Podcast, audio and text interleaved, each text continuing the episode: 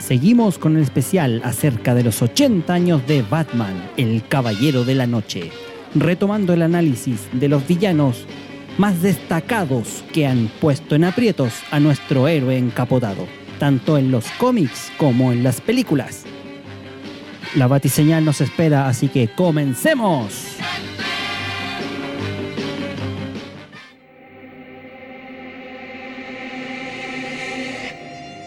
Desde los confines del espacio-tiempo Subidos arriba del DeLorean, y guiados por Chulu desde su templo, atravesamos puertas estelares, luchando contra aliens y depredadores, derrotando a Thanos y al mismo Ares, solo con el fin de entretener e informar. a todos los fanáticos de Midgar. Acomódate en tu Varitet Llama a tus amigos rebeldes. e invítalos a escuchar en tu reproductor favorito. Todos los temas geek que a un buen fanático pudieran interesar. Estás por escuchar el podcast de Monjes fanáticos.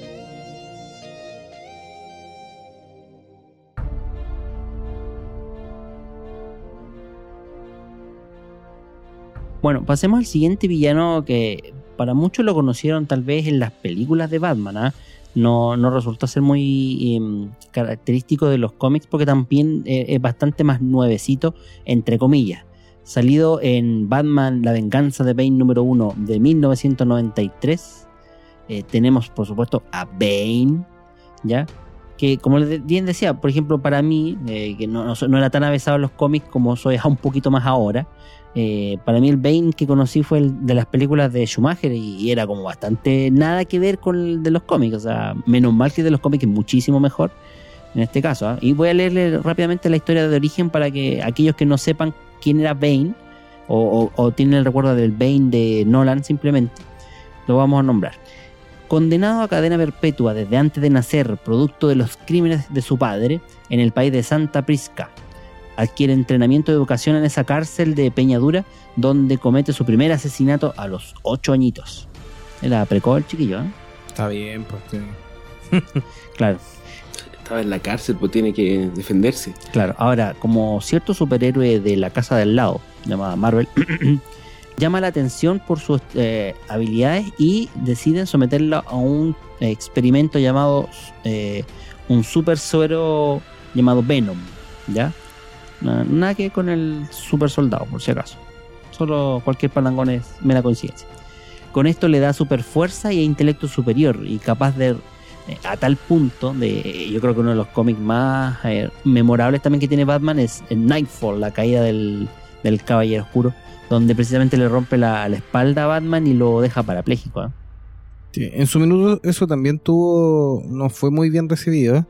Eh, bueno, él muchas veces ha dicho que Bane juega con ahí con, con las letras de Bob Kane.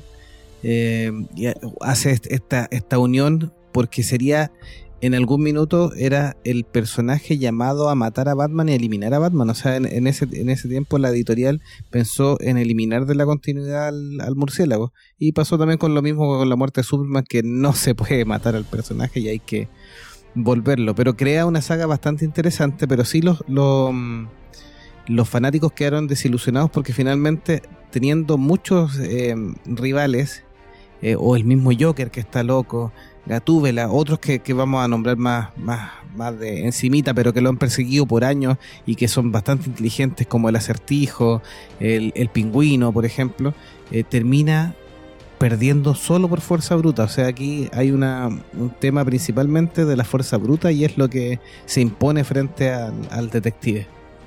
Mira, eh, yo no, estoy tan de acuerdo porque eh, siempre te pintan al personaje de Bane como no solo eh, súper fuerte, sino que súper inteligente. Y en, en la saga de Nightfall, él, claro, le rompe la espalda a Batman, pero no, no es lo primero que hace, sino que lo primero que hace es liberar a todos los villanos de, de Arkham. Eh, de manera que, que Batman tiene que pelear contra todos sus rivales durante un periodo de tiempo hasta quedar absolutamente agotado, física y mentalmente, y cuando ya está muy débil, ahí es donde Bane entra en escena y lo quiebra. Claro, lo- En una escena que es súper eh, súper categórica, súper eh, recordada. Esta saga fue, fue famosilla. Yo me acuerdo que en esa época yo no cachaba mucho de cómics, pero me acuerdo que salió en los diarios, salió en todos lados porque le hicieron mucho marketing. Y fue la misma época que fue la, la muerte de Superman. Fue como por, esa, por esos años. Parece que las ventas de los cómics estaban bajas. Entonces tuvieron que inventar esta, Eventos, sí. estos eventos así como de quiebre e imprevistos para atraer nuevos Es que lectores. precisamente el impacto de la muerte de Superman en esto acarrea que el DC decide probar con, con historias que, que eliminando a los, a los personajes AAA. O sea, después de Crisis de la Tierra Infinita, que fue por ahí a finales de los 80, y que mataron a Barry Allen, que era uno de los primeros AAA en morir en los cómics, decidieron probar con personajes tan canónicos como Batman y, Superman. Probaron con Superman primero y fue un batatazo. Obviamente no lo podían dejar muerto forever porque si no se acababa el personaje principal de la DC. Y con Batman querían hacer lo mismo, o sea, en algún momento matarlo, luego revivirlo y todo. Pero yo creo que ahí, ahí como que tuvieron un poquito más de, de temor y lo que bien decíamos antes, o sea, el- esto del statu quo de Batman no lo tocan para nada y por supuesto quebrarlo para que se retire permanentemente tampoco era lo, lo más apropiado para DC, creo yo. Sí, pero generan una saga porque ahí, en el caso, a diferencia de Superman, en el caso de Batman, sí se puede, eh, sin recurrir a tanto a tantas invenciones de personajes como por ejemplo pasó en la, en la muerte de Superman y el reino de los Supermanes, eh, teníamos personajes que sí podían ya tomar el, el manto, o sea, ya existían... Un Superboy. eh, no, no, no, pero en el caso de Batman ya existía Nightwing. Ah, o sí, sea, sí, es verdad. Tenías a Dick Grayson. Tenías un sucesor. Sí. Y que ya estaba adulto. Tenías otro Robin también, que el tercer Robin ya estaba en, en, en vigencia, digamos. eh, Tim Drake. sí. y también aparece la sí, y, y también aparece un personaje que había salido en el último tiempo de los cómics, que, que también es un poquitito parte de la Batifamilia actual, que es Jean-Paul Ballet, que es Azrael, que también, y que finalmente en desmedro de, de Nightwing termina entregándole el manto a él. Y después, bueno, lo tiene que volver a pelear porque Jean-Paul Ballet entra en una cruzada de un, de un Fanático. Batman eh, asesino y despiadado. Claro, o sea, del fanatismo que tenía él en su cruzada de, de erradicar la- a los villanos. Ese era como el tema principal ahí. Ahora, yo considero que eh, el personaje se le hace justa. eh, se le hace justicia en Batman The Dark Rises cuando precisamente toman a este Bane más eh, inteligente, como bien decías tú, icónico, mucho más preparado y que también era fuerte. ¿ah? O sea, aquí en este caso, el, el- el actor que lo hace, lo interpreta.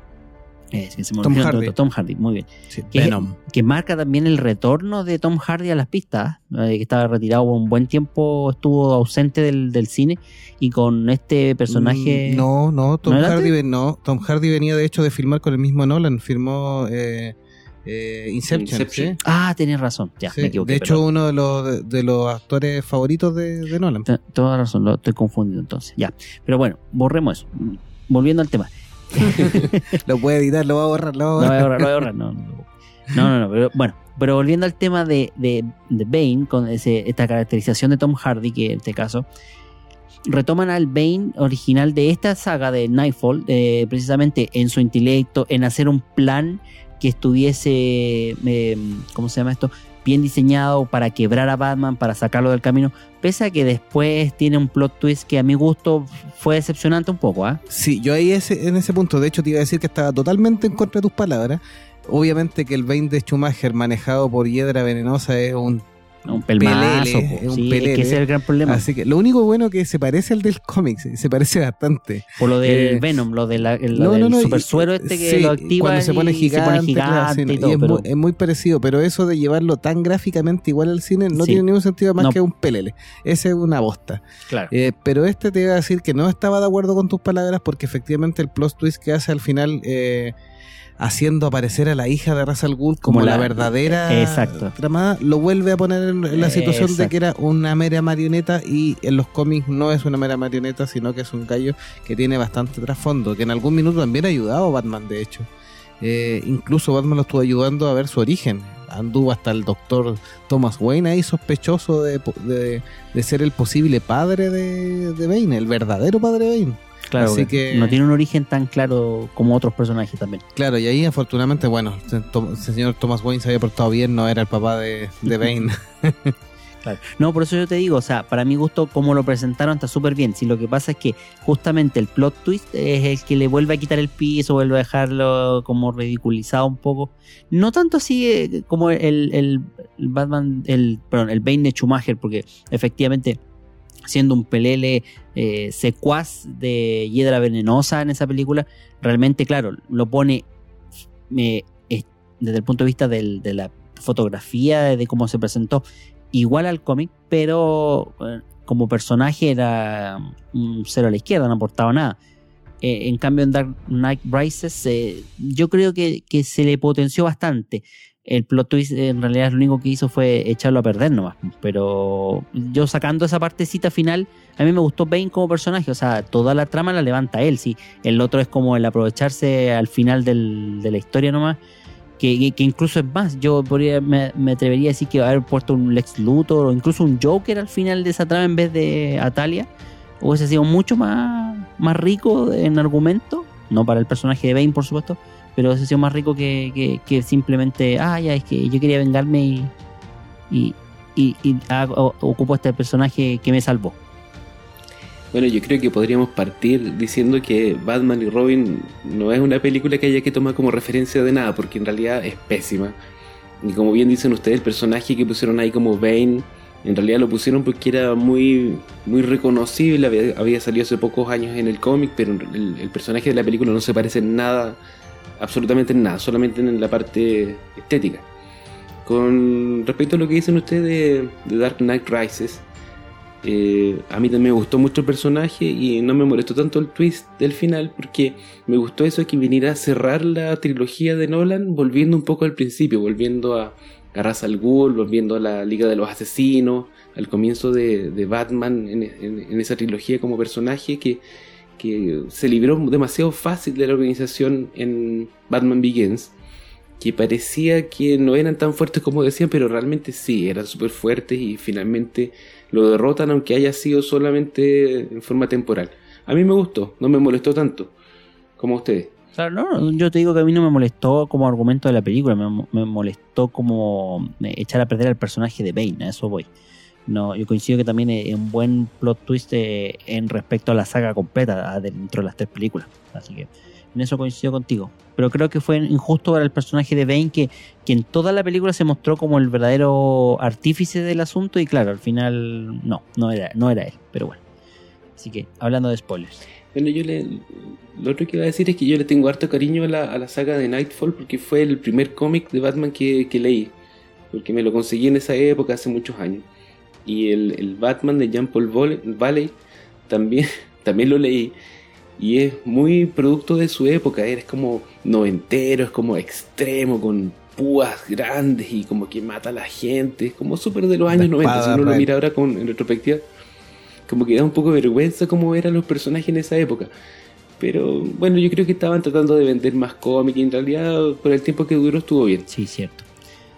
Siguiendo con la galería de bativillanos, llamémoslo así, tenemos a un personaje que es incluso más antiguo que el Joker, más antiguo que Gatúbela, porque no apareció en la saga de Batman, sino que apareció precisamente en Detective Comics, que fue el cómic de origen de Batman, específicamente el número 36 en aquel año 1940. Y estamos hablando del psicólogo desquiciado, loquísimo Hugo Strange, que es el personaje de uno de los videojuegos también ahí que se toma Arkham Asylum. Asylum, claro. Y que es un personaje que, es muy, muy inteligente, que se equipara a, a, Bruce en su inteligencia, que ha inventado un suero que vuelve a sus víctimas verdaderos zombies descerebrados, brutos, eh, que simplemente son, siguen las órdenes de Strange sin ningún tipo de, de mm, cuestionamiento. Y que a nivel de inteligencia fue capaz de deducir, y fue el primero en deducir, la identidad secreta de, el Caballero de la Noche. ¿Qué les parece este villano que es mucho más filosófico, intelectualoide, que, que justamente es como la contrapartida del lado investigativo de Batman? ¿eh? A, mí, a mí me gusta el paralelo que hace eh, de es como pelear mente con mente. Es un tipo que, que está en el límite de la locura también, porque tiene de repente una salida bien chalada, pero con ese conocimiento científico de ser psicólogo, de tratar a los pacientes, un psicólogo psiquiatra en realidad, más que, más que solo psicólogo. Eh, la manipulación mental que hace, em, o cómo le va dando idea y todo, y lo va mezclando en eso, y me gusta. Además, me gusta un poco la estética que tiene eh, este, este enemigo de Batman. Bueno, como les decía, lo loco era, lo loco, era que eh, Strange fue primero como villano, pero eh, Gatúbela y el Guasón aparecieron dos meses después nomás, así que no, no creas que fue mucho, mucho más la diferencia. Así que a mí la verdad no me llama para nada la atención el personaje. O sea, lo conozco, ha salido en múltiples sagas, ha salido en varios videojuegos, en series animadas, tiene casi 80 años de historia, pero si tú me dices, así como nómbrame villanos de Batman, no te lo voy a nombrar porque en realidad no me parece memorable. Quizás eh, ustedes tienen razón y yo soy el, inculto, pero en realidad no, me llama mucho la atención. Sí, de hecho, eh, una de las motivaciones que tiene precisamente Hugo Strange es como descubrió su identidad quiere suplantarlo, quiere ser Batman. Así, eh, a ese nivel de locura llega este personaje que yo creo que dentro de los cómics tal vez no sea el más querido ¿ah? o el más reconocido, como, por lo mismo que tú dices, o sea, hay personajes más eh, característicos que a lo mejor también, y, creo yo que el, gran mérito está en la serie del 66, que los villanos que nosotros conocemos son la mayoría o casi todos prácticamente aparecieron en la serie de Batman del 66. Porque incluso, por ejemplo, Batman no tuvo presentaciones en películas mucho más eh, antiguas, justamente cuando nacieron las seriales con, eh, que se daban en los cines eh, entre antes de la película de, rigor, cuando en vez de existir trailers existían estas como mini cortitos que habían y que representaban historias. los villanos eran villanos comunes y corrientes, eran un asaltante, un, un delincuente cualquiera pero dentro de los villanos icónicos que sacaron la serie Batman del 66, uno de los que no aparece, por ejemplo, es precisamente Hugo Strange, que, tiene un, potencial ahí maquiavélico interesante como precisamente un alter ego muy inteligente de Batman. Sí, lo que pasa es que esa serie obviamente usa los personajes que además eh, son visualmente más llamativos, o sea, por eso tenemos al pingüino y, al, y al acertijo claro, tiene mucho sentido. Es que en realidad no, no, no se diferencia lo suficiente del resto, no tiene como una característica que lo haga único. Porque si tú analizas, en realidad casi todos los villanos de Batman son súper inteligentes. Eh, o sea, todos tienen algo. Este es lo único que tiene, o sea, ¿cuál es la gracia? A mí no me llama la atención. ¿Tenemos también a otro villano? Dentro de la lista de los grandes villanos que tiene Batman, hay uno que a mi gusto, lamentablemente, me voy a sacar una película que es una mierda, que es Batman Forever, eh, de referencia, pero no puedo, no puedo decir, no puedo hacer otra cosa. No, no es Batman Forever, es Batman y Robin. A ver, sí, Batman y Robin. Sí, Mr. Freeze, o mejor dicho, el doctor Victor Freeze, eh, quien debuta en el año 1959 en el Batman 121 que también, vuelven a decirlo y tiene toda la razón, es un genio científico especialista en criogenia, cuya esposa sufre una enfermedad muy rara que está en fase terminal. Y por eso es que este científico especialista en criogenia decide congelarla para preservarla y tratar de encontrar una cura a su enfermedad antes de que ella logre fallecer. Ese es el gran tema. Así que este, este, este experimento en criogenia, donde, bueno, siendo el laboratorio de él, congela a Nora, que es su esposa y todo, él sufre un accidente precisamente que lo convierte en una especie de mutante eh, capaz de sobrevivir a muy bajas temperaturas únicamente y que necesita por ende un traje que lo mantiene en una especie de congelador o frigorífico como una armadura, claro, un portátil, así como que tuviera un refrigerador por dentro. Y y eso es como el, arma congelante también que utiliza para eh, atacar a Batman ahí. Obviamente aparece en la serie animada, en Gotham, en la serie de Gotham también aparece. Y en esa infame película que recién mencioné de Batman y Robin, ahí interpretado por Arnold Schwarzenegger. Sí, la, la interpretación ahí está al debe pero a mí me gusta como, como villano, tiene un, un trasfondo. Y no, no es un villano malo malo. Aquí también empieza a jugar con la dualidad de. Eh, él tiene un tema familiar que de hecho hace que, que obviamente delinca porque necesita eh, financiar su investigación, esto y lo otro, o aprobar algunas cosas, y, a- también lo hace susceptible a ser manipulado por otro, por otros villanos de Batman, eh, por el hecho de, de exponerse o hacer cualquier cosa por, por no a su esposa. Claro, de hecho, hasta en los videojuegos, perdón, eh, de hecho, hasta en los videojuegos un poco muestran esa faceta como de que no es malo, pero pero sí lo es, pero es por Nora nomás, no es que, sea malo de verdad. O sea, tiene una motivación que es súper razonable, pero el tipo es realmente psicópata. O sea, él con sus armas congelantes mata a diestra y siniestra. No es como. No, no, no cae en la categoría de antihéroe, ni tampoco es un personaje que yo creo que sea como eh, receptor de lástima por parte de los, de los lectores. El tipo es realmente súper malo. Ahora, eso va a ir variando en- dependiendo de quién lo escriba, porque la serie animada no es tanto como en los cómics, pero en realidad de lo que yo recuerdo era un tipo súper psicópata. Ahora no hablemos de- del personaje de Arnold Schwarzenegger, porque en realidad tampoco eh, se parece mucho a lo, que, a lo que se viene escribiendo en el cómic, y en realidad esa película no debiera ser mencionada. Debería estar vetada de todas partes. ¿ah? De toda referencia. Mientras menos se diga de Batman y Robin, mejor. Exacto.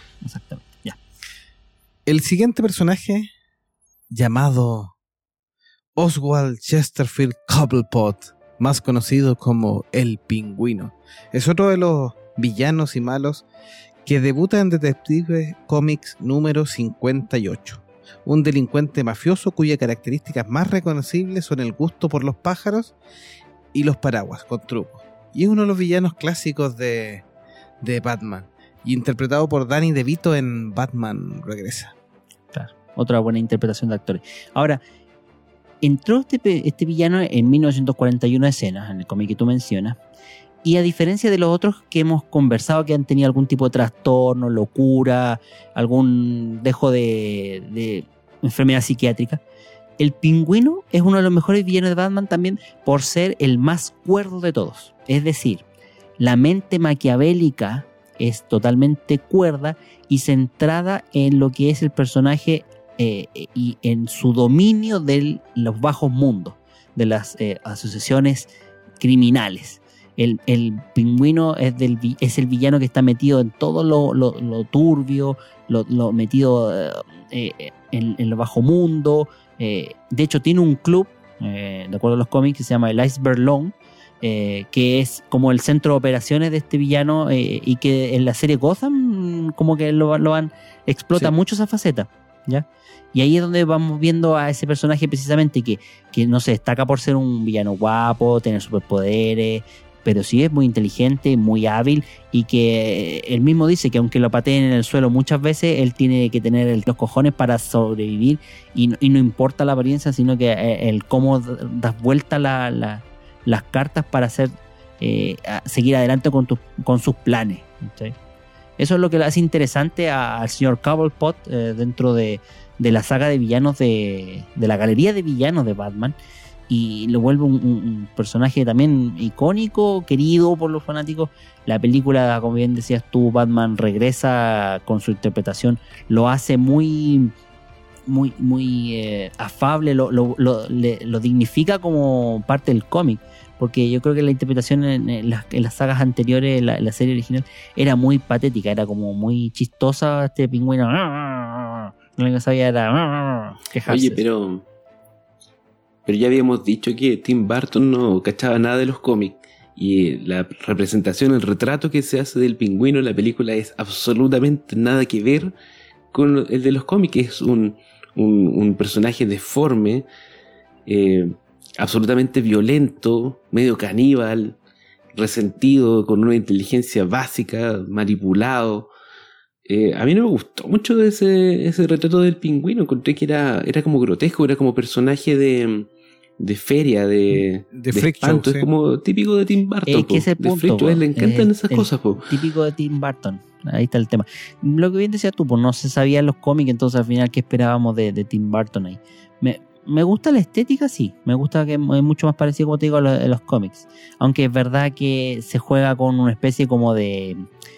de pingüino más. eh, bobo, por decirlo así. No, no ese pingüino que es, es, eh, es inteligente, un capo de la mafia. De hecho, la historia de, de Batman Returns, eh, eh, donde el, el pingüino es un pseudo, eh, ¿cómo se llama esto?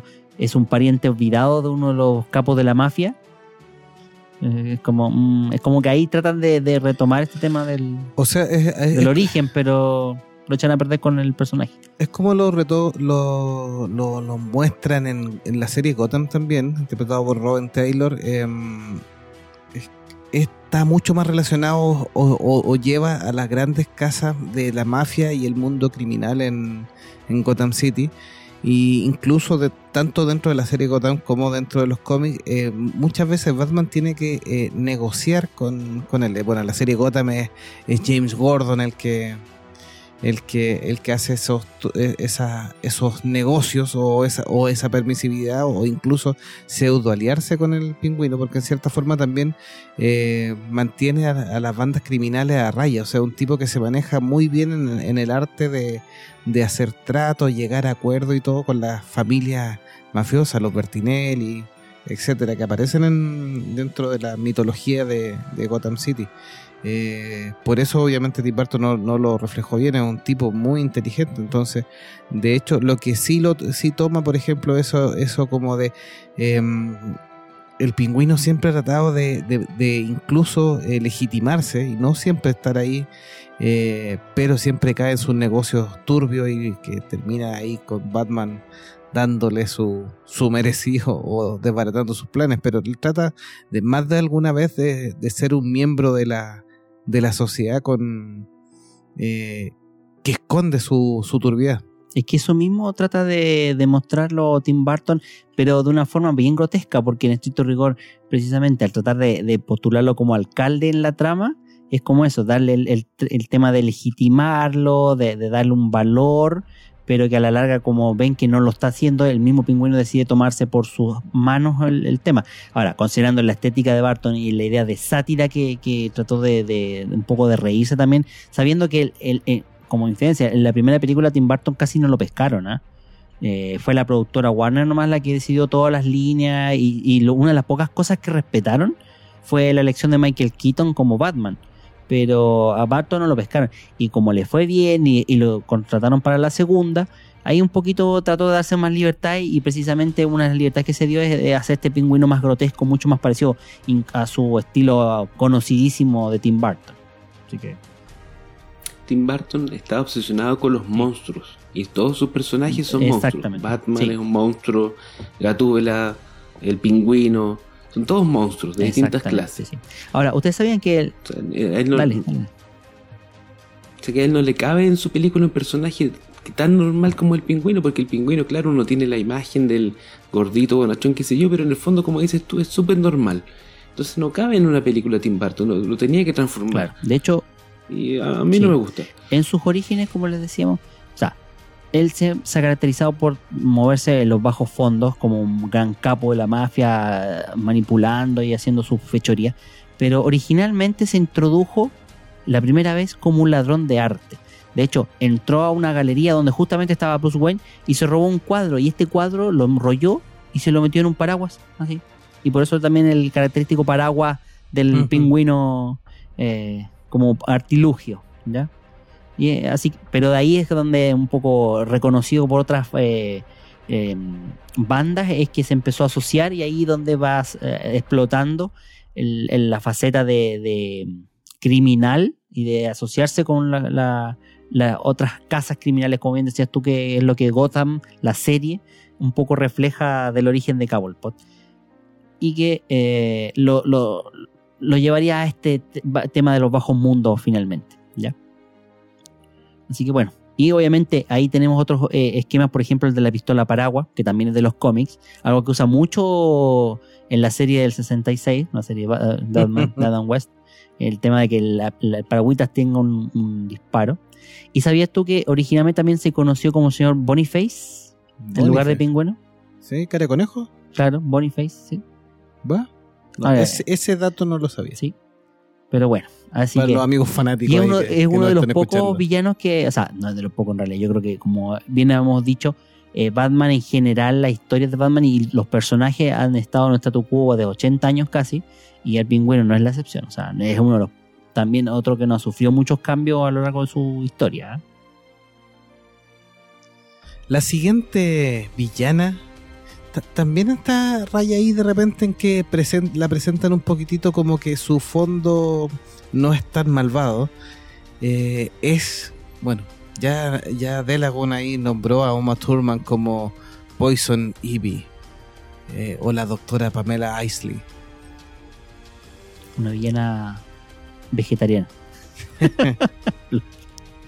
no, la, profesión no, no, es botánica, o si es botánica la, Bioquímica vegetal avanzada. Chúpate esa. ¿Cómo es eso avanzado? Esa carrera no la conocía. A explícame. vegetal. Eh, son como esos títulos que inventan acá en Chile, de criminalística, cosas así como para sacar plata, pero que no sirven para nada. ¿Qué opina usted, doctor icónico? Mira, estaba revisando las mallas curriculares de las carreras de bioquímica. vegetal? Y tiene un ramo de bioquímica vegetal avanzada, así que no es tan descabellado. Capaz que estuviera dedicada a esa área de su, de su profesión, pero no sé, yo no soy, que no soy nadie para juzgar. Sí, bueno, Pamela Lillian Isley eh, eh, era una estudiante obviamente de bioquímica vegetal avanzada y en un accidente de laboratorio adquiere la habilidad de controlar la vida vegetal y usar derivados de sus plantas en sus crímenes. Ah, no, no, me equivoqué. Eh, controla las plantas, también tiene un poquitito de, en algunos cómics de cómo eh, mejorar el crecimiento de las plantas, hace como crecimiento acelerado, como que las estimula. Y también eh, utiliza algunos extractos eh, o algo, parte del veneno, para controlar a las personas. ya sea generando una especie de esporas o también este feromonas estas feromonas y esto cuando se pinta los labios les da un besito ahí y controla y que más de algún dolor de cabeza le ha dado al mismo Batman, que sale también en, los distintos cómics y, películas que ya he mostrado. Película nefasta, sí. Su primera aparición fue en junio de 1966 en el Batman número 181. Y sabes que una de sus razones para crear este personaje era porque querían agregar más personajes femeninos al cómic. ¿Sentido tiene o no? Sí, me parece así, así como bueno, después con la, con la serie animada se agregó Harley Quinn a, la historia del Joker y, que la incluyeron después en los cómics. Y que lo incluyeron en los cómics y, ahora también es una villana súper reconocida dentro del... Aunque también le han dado, le, ha agarrado el gustito de darle el giro de antihéroe o, o de villano ahí con limítrofe. Sí, pues no, es verdad. Ahora, uno de los...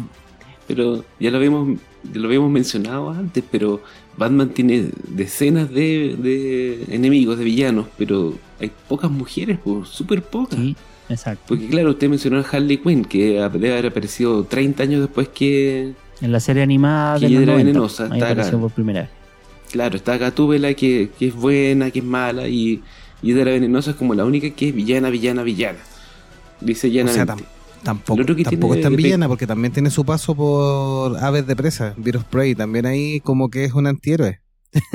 por eso te digo, como que. Falta, falta más personajes femeninos. Y, pero ahí tienes razón tú, porque por ejemplo, Gatúbela desde el inicio de, de, Batman, años 40, pasan 26 años prácticamente hasta el 66 que dice de Lagoon con Poison Ivy, y después pasan hasta el año 96 aproximadamente en que, en que aparece Harley Quinn. entonces. Lo otro que tiene peculiar este personaje es que, si ustedes sacan la cuenta, es uno de los pocos que tiene eh, superpoderes de los enemigos de Batman, porque ella tiene poder de controlar las plantas, o sea, para el canon de este universo es veneno, la es metahumana. Sí. Sí, y es de las pocas, en realidad sus poderes son bastante eh, moderados, por decirlo así. Bueno, también para no ser eh, desproporcionada con el resto del universo de los, de los villanos, claro. Bueno, él, él, es la responsable también dentro de los cómics de transformar en metahumana a Harley Quinn, por si acaso. de la eh, cual se dice que tiene una relación lésbica ahí entre las dos eh, chiquillas. En algún momento. En algún momento. Pero. Porque eso vende, Una vez dejada muy malherida por el Joker, que obviamente esa mezcla de amor y odio que tienen, em, eh, termina dándole unos unos experimentillos que tiene ahí y le, da em, como que se regenera más acelerado y tiene una fuerza y agilidad aumentado actualmente Harley Quinn. De hecho, ¿usted Gracias a la doctora Sí. Pamela. de hecho, tú- Gracias tú- a la bioquímica vegetal. A la bioquímica bioquímica vegetal. Claro, es la carrera del futuro. Oye, oye, bioquímica vegetal avanzada ya. Esa es la carrera del futuro, sí. Hablando de los poderes de, de Poison Ivy, o de la hiedra venenosa también, como se le traduce en México y en Latinoamérica. ¿Ustedes sabían que el traje que forman las hojitas esas que tiene, que son, son parte del cuerpo de ella, no, no como en la película esa que ya me he nombrado un montón de veces, Ah, no se los pega. no, no es con un traje de baño. Que no hemos nombrado. Eh, eh, claro, o sea, con- no es un traje de baño con, con hojas de papel maché, no. Eh, es eh, el cuerpo de, de- como les decía, está formado por hojitas que, que cambian de color con la estación, pues. ¿Se ven así? Como para reflejar ahí Sí. sus sí, poderes. Interesante, yo, ¿sí? sí. Ha tenido crossovers con La Cosa del Pantano, que va a estrenar ahora muy pronto su serie. Crossover o cruce. Eh, también. Pero para que veas estoy... De Swamp Thing. Claro. Y si- por si alguien se quiere pasar el rollo, eh, la chica tiene cabello rojo, ojos verdes, qué raro, mide 1,75 y pesa 60 kilogramos. O sea, está, Livianita. está, sí, está bien ahí. Si ustedes ya saben ya. Sí. Sí, efectivamente, eh, los- el traje este verde característico de hoja eh, tiene en los cómics también un traje medio color marrón y un traje color negro donde las hojas están claramente eh, rojas o naranjas. Claro. Seguramente acorde ahí al- a la explicación del cambio de tonalidad en las distintas estaciones. Ahora, ustedes nombraron que era una de las pocas metahumanas que tiene Batman en su historia, o sea, con dentro de los personajes. ¿Y qué poderes tiene? Pues, por ejemplo, la cloroquinesis, que es la facultad de controlar las plantas con el pensamiento, o sea, Ya. habíamos dicho. El veneno mortal de sus labios. O sea, puesto que lo sacaron de la película, bueno, apuesto. No, sí se estaba ya. Capacidad de supervivencia en climas extremos. Aunque suponen que algunas plantas se queman en el frío, pero eso, bueno, es otro tema. La- las famosas feromonas con efectos variados. La habilidad de seducción y atracción a través de las esporas. E inmunidad a venenos, Sí, sí, pues las plantas están llenas de veneno, así que es lógico. ¿cierto? Y sus debilidades son el fuego, la electricidad, los pesticidas y las películas malas. Dentro de su historia de origen, eh, bueno, Hiedra Venenosa pasó toda su infancia en el seno de una familia, un matrimonio violento, donde el padre le sacaba la mugre a la madre, y obviamente nacía en una condición que le impedía tomar el sol. ¿ya?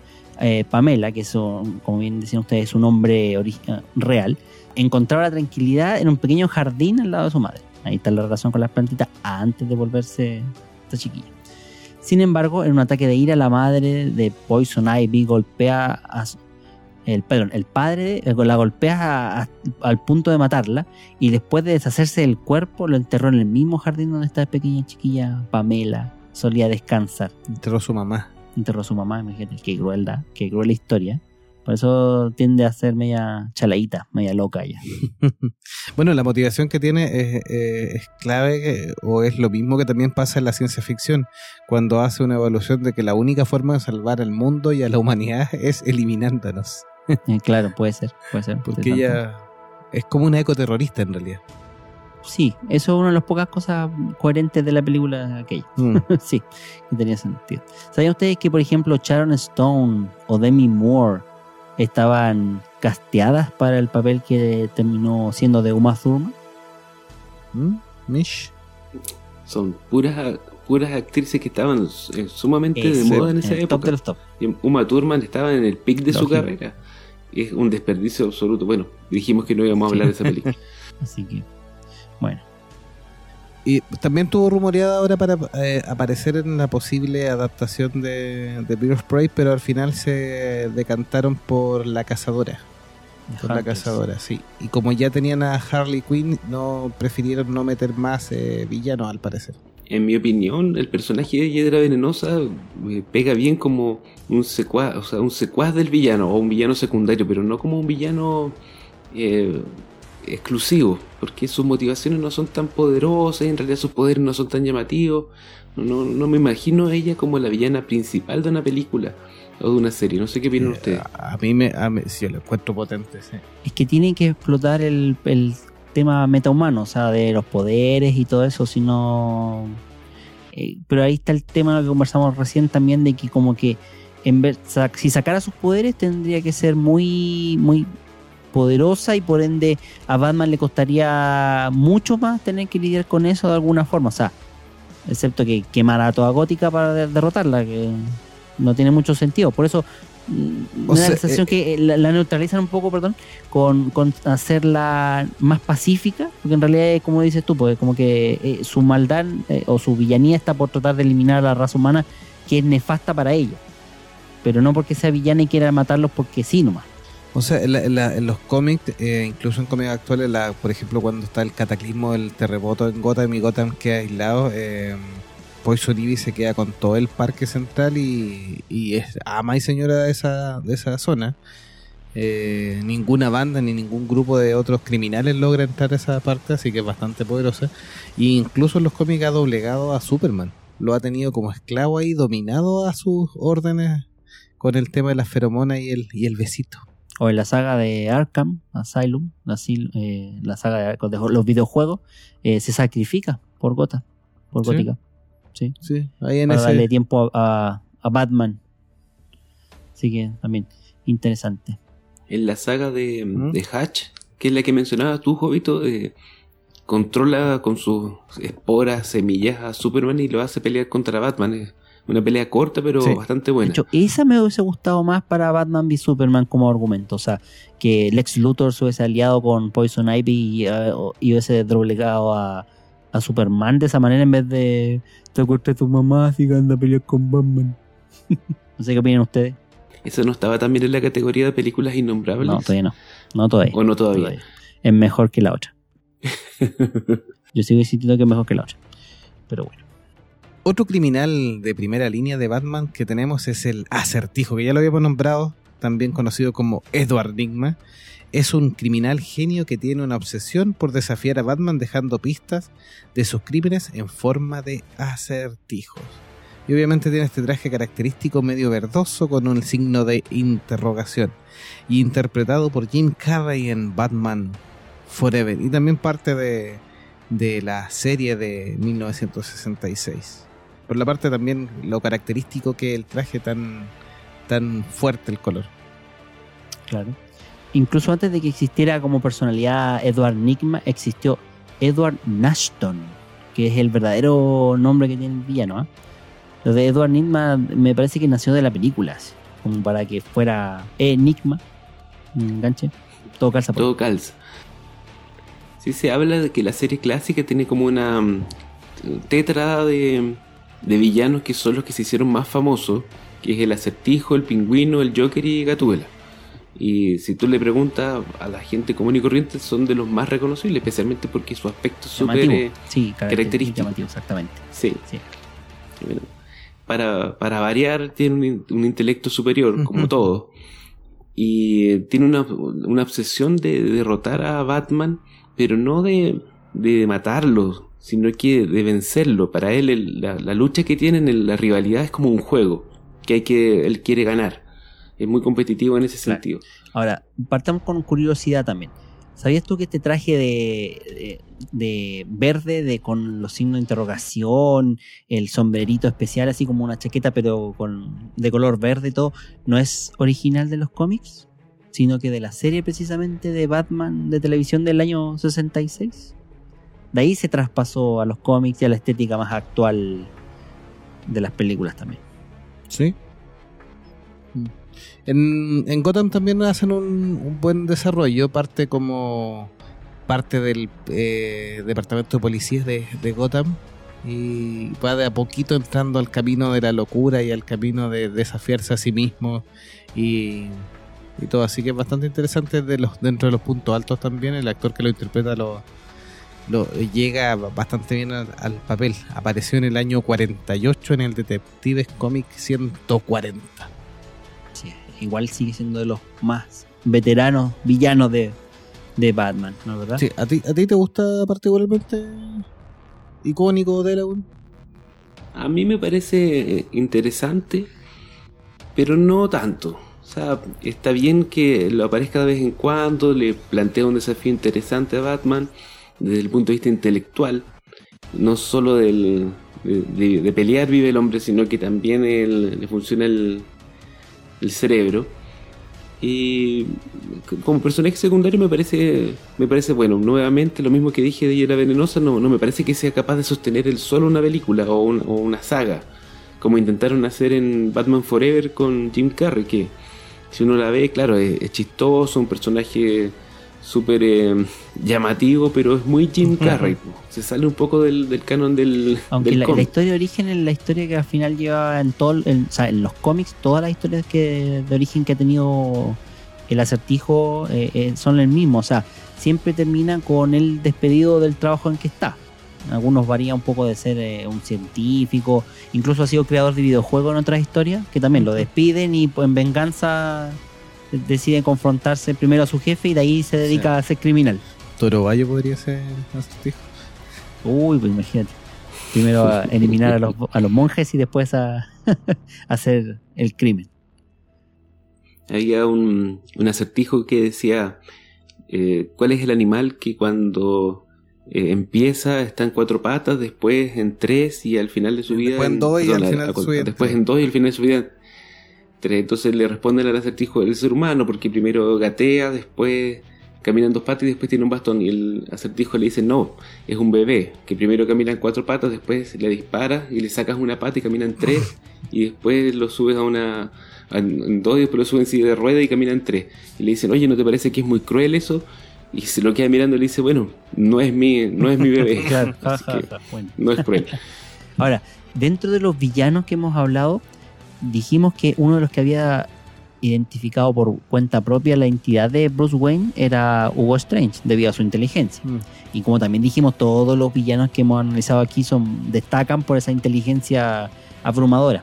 Ahora, Edward Nigma, o Edward, eh, en este caso Enigma, también no, no es el único, o sea, es el otro de los personajes que por su cuenta ha sido capaz de adivinar la, la identidad secreta de Batman, pero a diferencia de otros que podrían haber revelado, o, por ejemplo en el caso del Guasón que no lo revela porque sabe que, su alter ego le interesa, es más bien Batman, eh, para él el personaje es Bruce Wayne y, no y Batman es el, verdadero ser.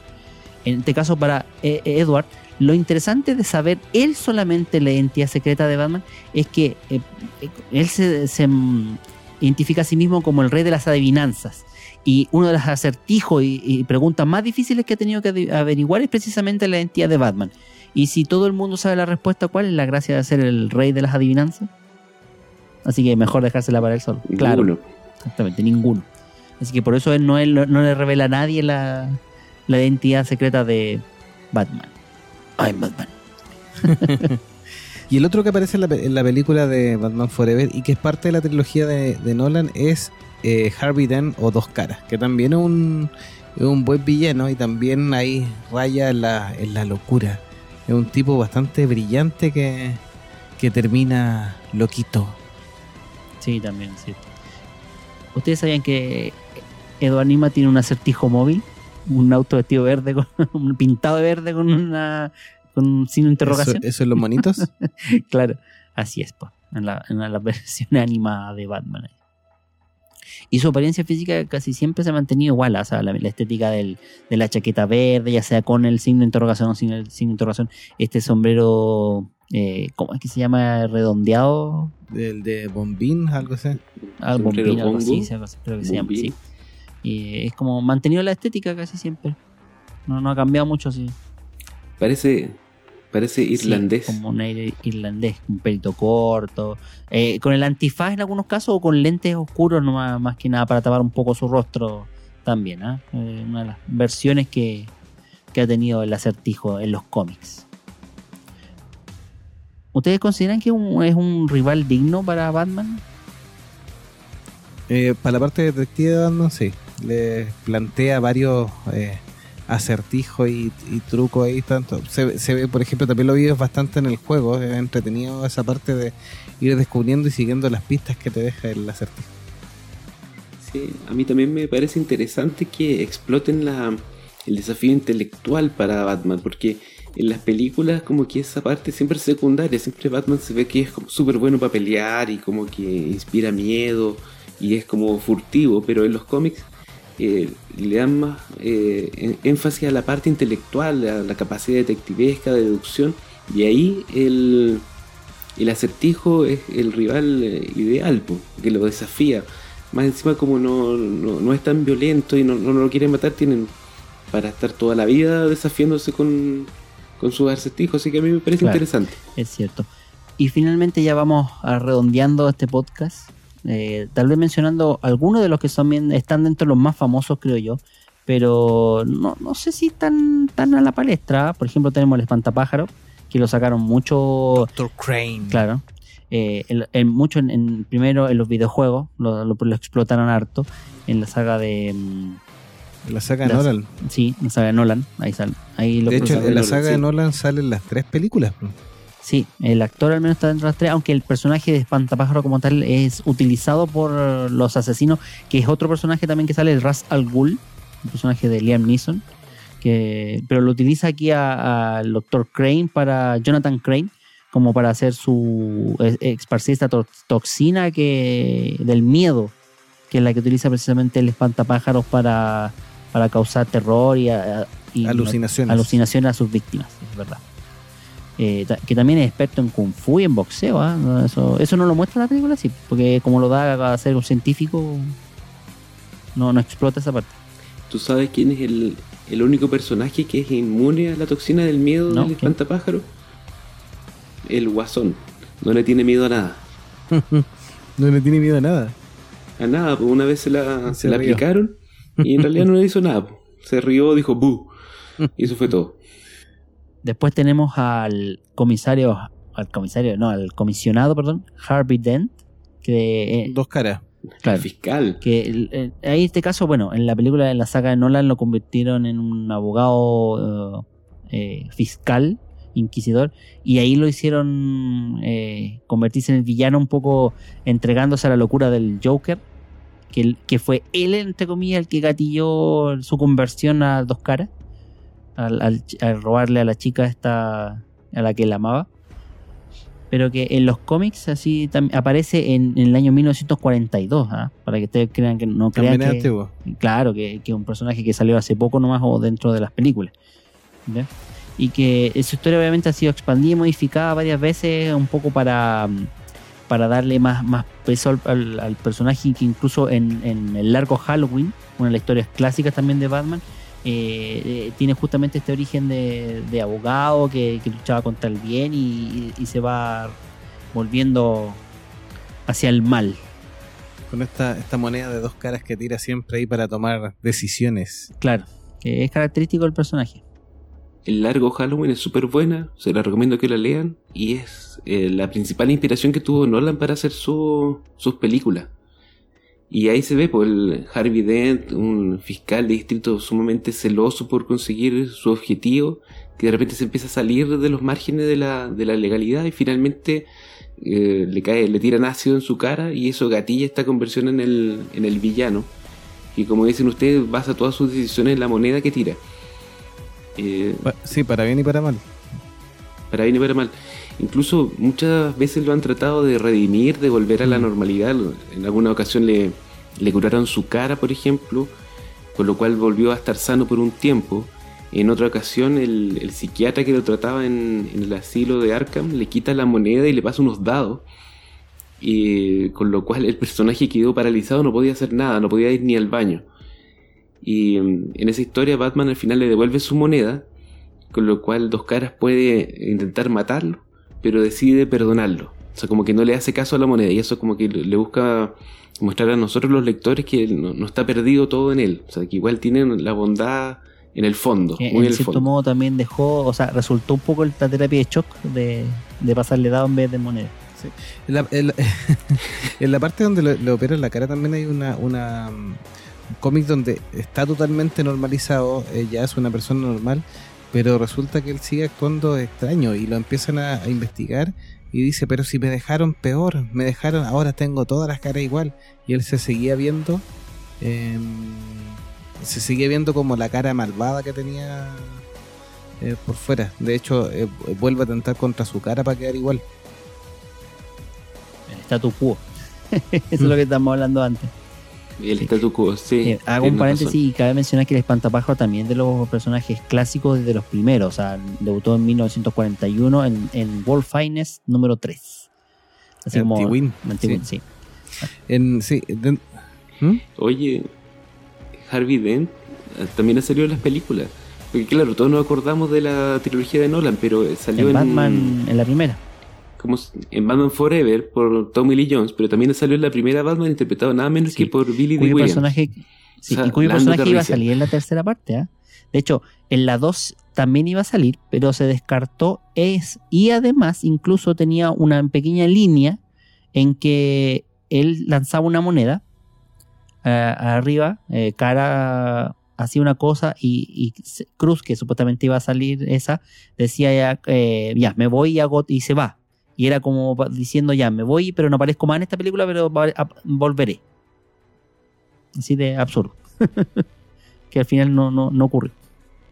Y finalmente nos quedamos con Ras Al Ghul, el cabeza de demonio, como se dice en árabe, eh, quien debuta en 1971 en Batman 232. es más viejo de lo que uno cree, porque hay muchos que pensaban que Ra's al Ghul es un, un villano más, más del último tiempo, incluso más noventero, pero no, es un poco más antiguo.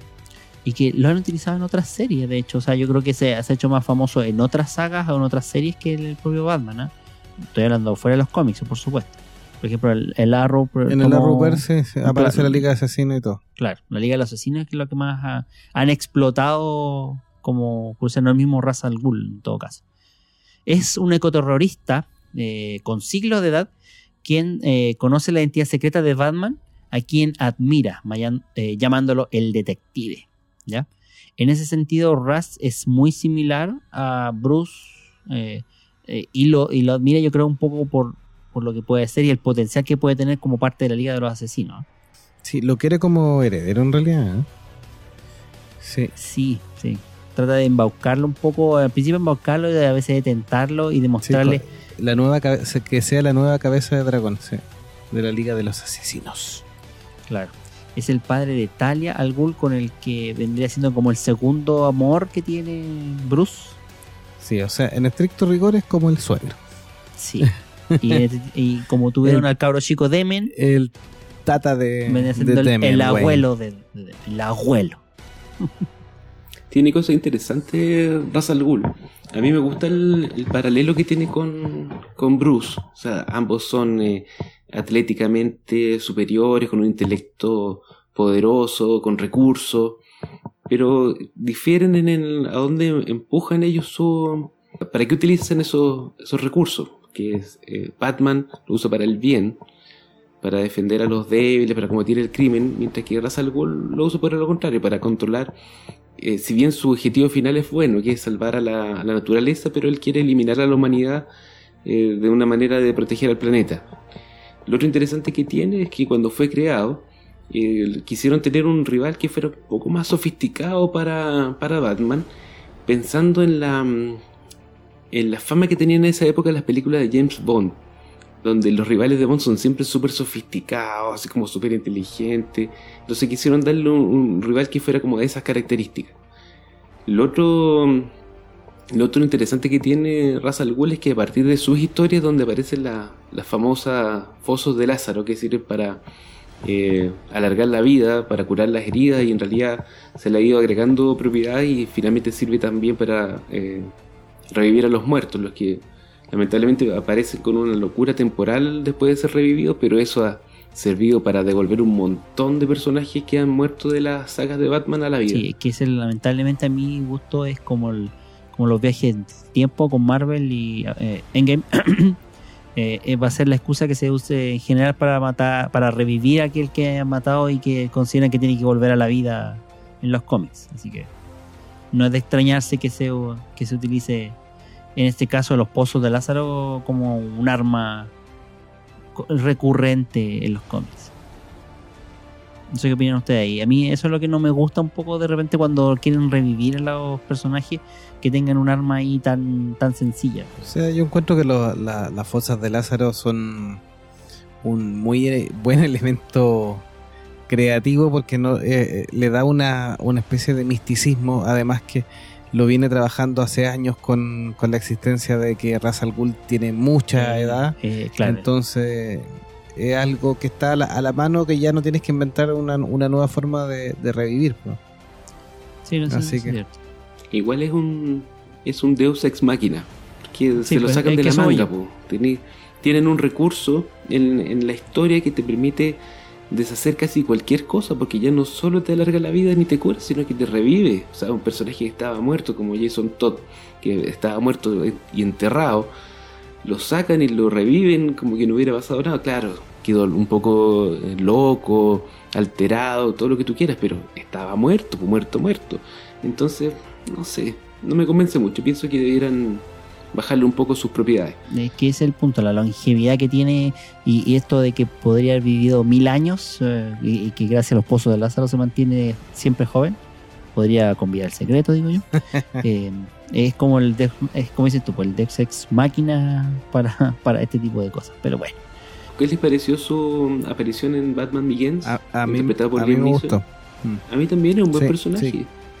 Más encima que Liam Neeson tiene mucha Sí. presencia, actúa Sí, súper ad- bien. además que tiene ahí un, un- un buen desafío porque le dice, mira, los dos queremos lo mismo, de distinta forma, pero yo te voy a mostrar que mi camino es el adecuado.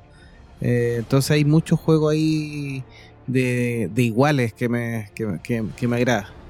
claro, eso de convertirlo en tutor, dices. Sí, sea, de tutor, maestro, el darle origen. A mí lo que me gustó de eso es precisamente de que siempre se dice que Batman es, eh, se autoentrena, se autosupera, pero en este caso trataron de darle un, un origen más real, así como de un, un maestro que fuera capaz de mostrarle muchas cosas y de que el cual, claro, al final la motivación fuera la que cambiara y divergiera para convertirlo en héroe y, y al otro obviamente que en ser el villano. O sea, los vuelve a los dos realistas en ese aspecto, con respecto a, la- en- a las películas me refiero. Ahora, para que ustedes sepan, a los amigos que nos están escuchando, la importancia de Ra's al Ghul es el único que ha podido derrotar a toda la Liga de la Justicia por él solito. ¿Y saben cómo lo hizo? No, Adivinó todos los planes de Batman para derrotar a la Liga de la Justicia y los usó en contra de, él, de ellos. el plan de emergencia de el Bruce plan de Wayne. emergencia de Bruce Wayne, así es. En el cómic Las Torres de Babel. Deben haber Sí, estado Como felices. digo, en, las cómic- en el cómic de las Sí. Torres de Babel, Sí. ahí el De- Ra's al Ghul hizo de- esa de- gracia. De hecho, después de eso se genera un- una crisis de la Liga de la Justicia donde desconfían de Batman eternamente. O sea, puesto un mundo a que vuelva a- el status quo, pero que, que vuelvan a, a confiar en él y todo y olviden de que tenía un plan para derrotar a cada uno de los A, miembros. todos, a todos y a cada uno. Si se lo han divertido. Bueno, eso es una de las cosas buenas de Batman. Él no hace diferencia. Tiene planes para derrotar a todos. Incluido a Batman. incluido a sí mismo, sí. Ahora, precisamente, en- o sea, dentro de la versión alterna, que también yo creo que vamos a, a tratar eso en algún momento, hay una hay versiones alternas donde, En el Claro. cuarto episodio. eh, donde, por ejemplo, él tiene un virus para derrotar a Superman, basado en su genética y, el, y en, en modificación con Kryptonita, que lo convierte en una especie de Darkseid, no, de, no, de Doomsday, pero como estilo Batman. Y eso al final de cuentas lo desquicia y lo vuelve villano. Pero mata a Superman. Más modo de curiosidad. La galería de, de villanos de Batman es gigantesca. Hemos tratado de resumir los principales y los más importantes. Eh, y los más clásicos también. Tenemos también a Solomon Grundy, que es este zombie gigante. Víctor Sass, que es el que se corta. Jarvis Tech, el, el sombrerero loco que está obsesionado con Alicia en el País de las Maravillas. El rey de los condimentos. el rey de los, de los con- condimentos, los más importante. importantes. Sin él no podríamos comernos su hot dog completo, como se llama aquí en Chile. El hombre calendario también, que salía También. en una, en una fecha que cometía asesinatos y crímenes en, en fechas características. Eh, eh, Máscara Negra, por ejemplo, que está, es basta- en el último tiempo ha estado bastante importante ahí, Sí. el- este asesino Roman Sionis Que saldría en- supuestamente en. en Bird of Prey. Aves sí. de presa, sí, exactamente. Eh, y también de, la última etapa, sí, Hatch, que estábamos conversando, sí. El guante negro, Eh, Hatch, eh, Superman. Superman de Injustice. La Liga de la Justicia. y fuera por eso. No se han peleado, han peleado. Así que Hatch eh, yo- es como. Bueno, tenemos Killer Croc también, que sale en Suicide Squad, este. eh, cocodrilo humano gigante. Cara de barro también falta. Eh, Clayface. Harley claro. Quinn que la mencionamos. Que Harley Quinn está muy relacionada con lo que es eh, el Joker y todo. Hatch o Tomás Elliot, amigo de la infancia de Bruce Wayne. Cuando falló en intentar matar a sus propios padres gracias a las habilidades quirúrgicas de Thomas Wayne, padre de Bruce, Elliot culpó a este mismo. Dirige su odio a Batman como a Bruce Wayne, sin que se sepa que trata de la misma persona. Parte de uno de los puntos importantes de la saga de, de Hatch ahí, todo este, este punto. Y como les prometimos en el inicio de estos capítulos de villanos, el, el actual que está ahí atacando a, a Batman es El el Arkham Arkham, Knight. Knight.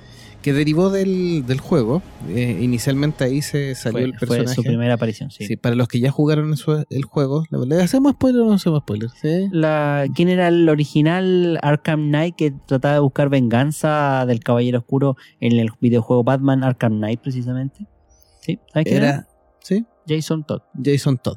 Claro, era una especie de versión alternativa de. que en los cómics vuelve como Capucha Roja, pero aquí en este caso vuelve como Arkham Knight. Arkham Knight, sí.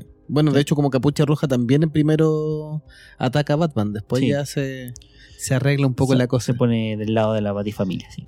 Pero en la historia del cómic, nuevito, nuevito, nuevito de estos últimos meses. De hecho, se reveló ahora en mayo, ya que eh, Bruce Wayne está, o Batman está buscando a Damian Wayne que se ha perdido, que fue raptado por Ark- Arkham Knight. Se revela que el Arkham Knight actual es Astrid Arkham. La señorita chan. La señorita H. Punto uno es mujer. Y la señorita Astrid Arkham, para los que no están eh, familiarizados con el nombre, la familia Arkham tiene que ver con el asilo de Arkham y es hija de Jeremías Arkham.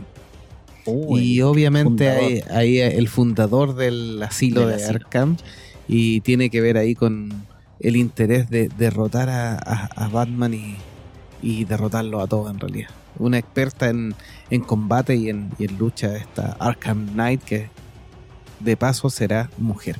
Un buen cambio ahí para agregar a otra eh, malhechora dentro de la galería de, villanos de Batman. De los muchos que pues.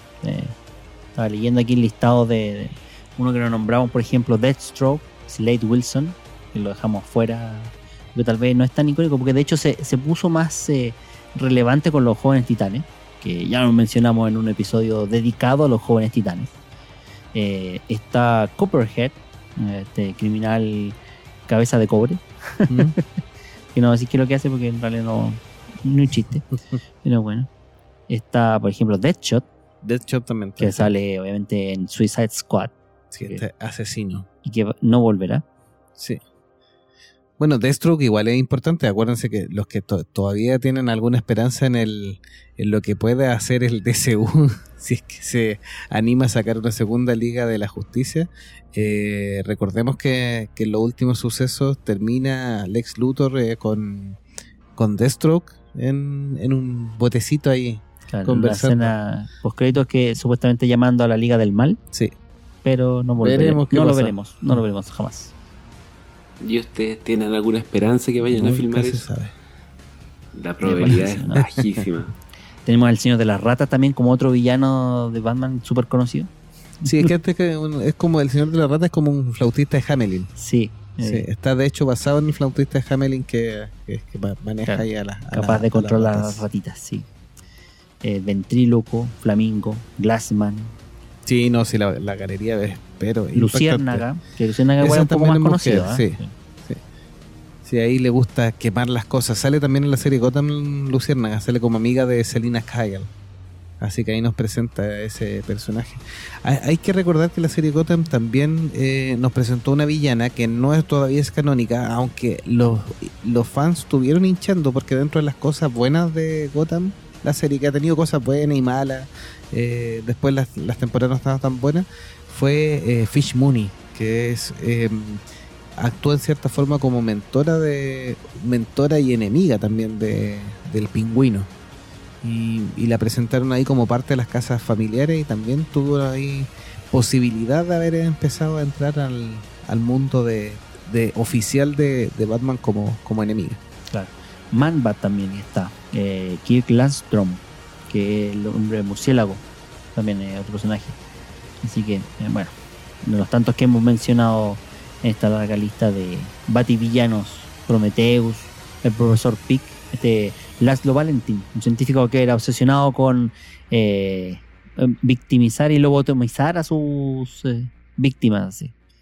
algo un poquito Así. psicótico.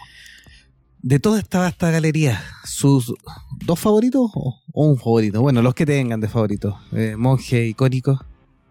Villano favorito. Chuta, Guante Negro, me gustó mucho su saga. Yo sé que no es la más conocida, pero lo encontré súper entretenido. Todos los, los capítulos que llevaban a la revelación de quién era y todo eso. El otro sería. mm, buena pregunta. O sea, el, Joker a mí me, me parece sumamente interesante como villano, pero igual me produce cierto rechazo. Lo encuentro demasiado. No sé, como que el, el- el terror que produce en la serie también se me traduce a mí como, como lector. Me, me- me produce. me- no sé, no me gusta. Me atrae, pero me, me rechaza. Te No gusta, sé, pero no te asusta. Sí, claro. Eso, eso, eso. El suyo, Don Jovita.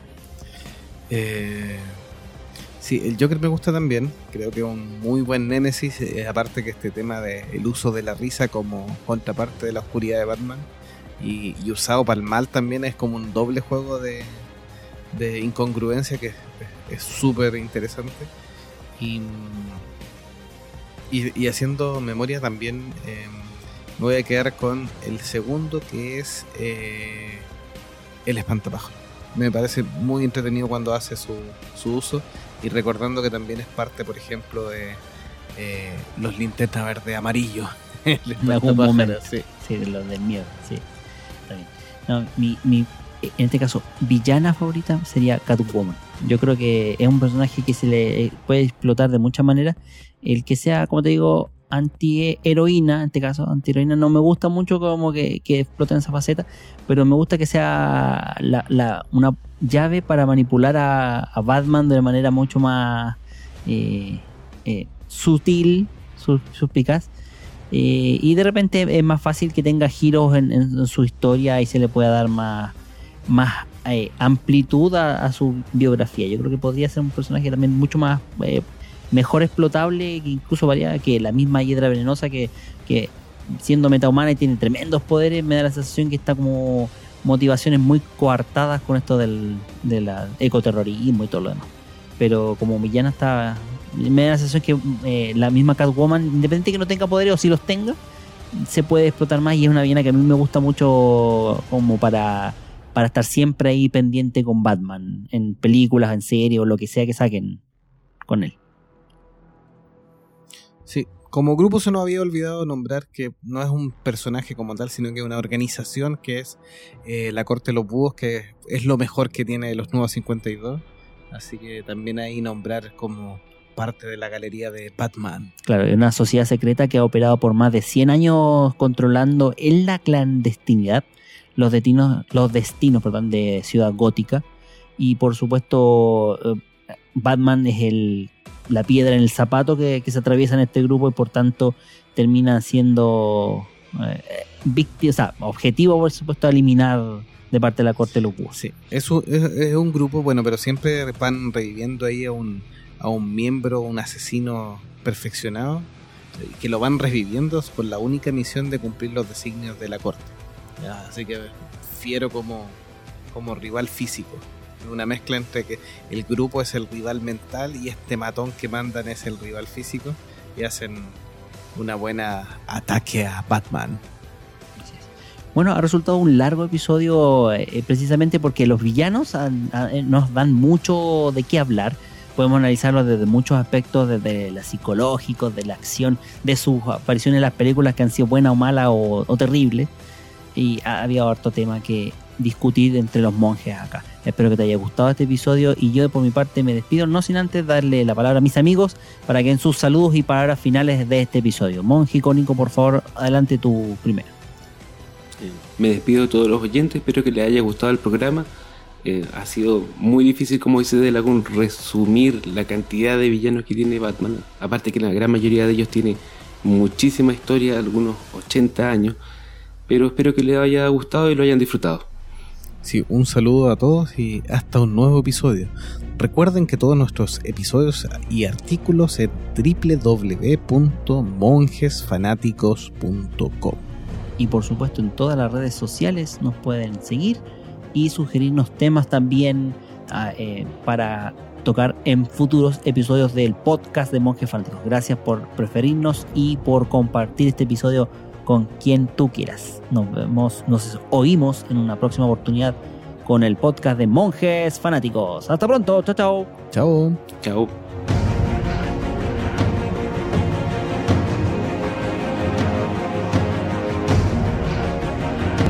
Me voy porque me, me van a matar.